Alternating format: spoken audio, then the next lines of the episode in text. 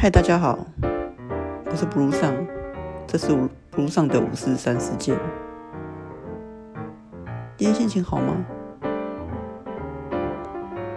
每天早上醒来，你会想着什么呢？你的身边睡着你的爱人吗？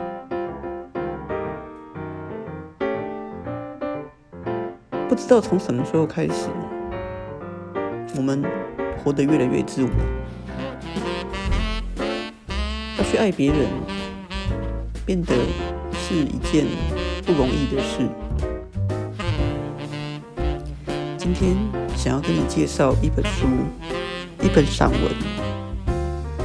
不是所有亲密关系都叫做爱情。的确。不是每一段关系都是爱情，因为对于另外一个人，我们以为我们爱，但事实我们在限制对方，我们想要占有对方，我们会对对方做出很多不合理的要求，以爱之名。所以，作者在这本书里面想要告诉我们，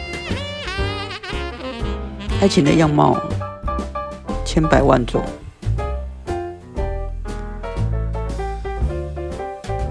有时候，我们遇到的不同的爱情，但是看起来往往都很相似。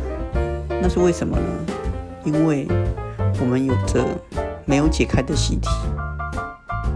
因为我们的功课没有完成，因为我们被死当，我们在留级，所以我们重复的在解着同样的问题。爱情也是，在爱情上面，如果你学习不会跟这样的一种模式相处，那么就算这一段爱情结束了，下一段。还会是类似的状况，因为你还没有学会。在爱情面前，我们永远像是在课堂里面困窘作答的孩子。但愿每个艰涩的字句都能透过反复练习而逐渐熟悉，不再试错。我们必须不停的练习。只是随着年纪越来越大，我们怀疑，我们真的还有能力再爱吗？或者，一个人感觉最舒服了，不用再勉强自己，不用再去为了别人而有所迁就。虽然少了陪伴，但是。却可以自由自在的做自己。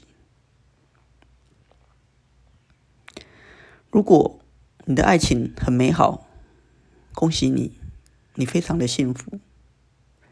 但是如果你的爱情千疮百孔，也许你要去想想看，这个真的是爱情吗？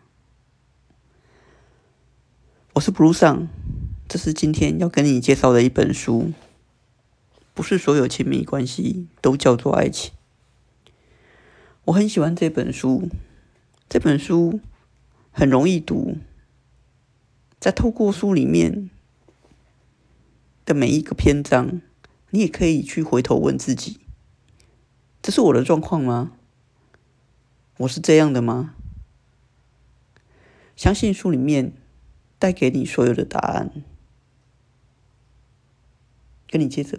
介绍这本好书，不是所有的亲密关系都叫爱情。我是 Blue 上，这是 Blue 上的五四三事件。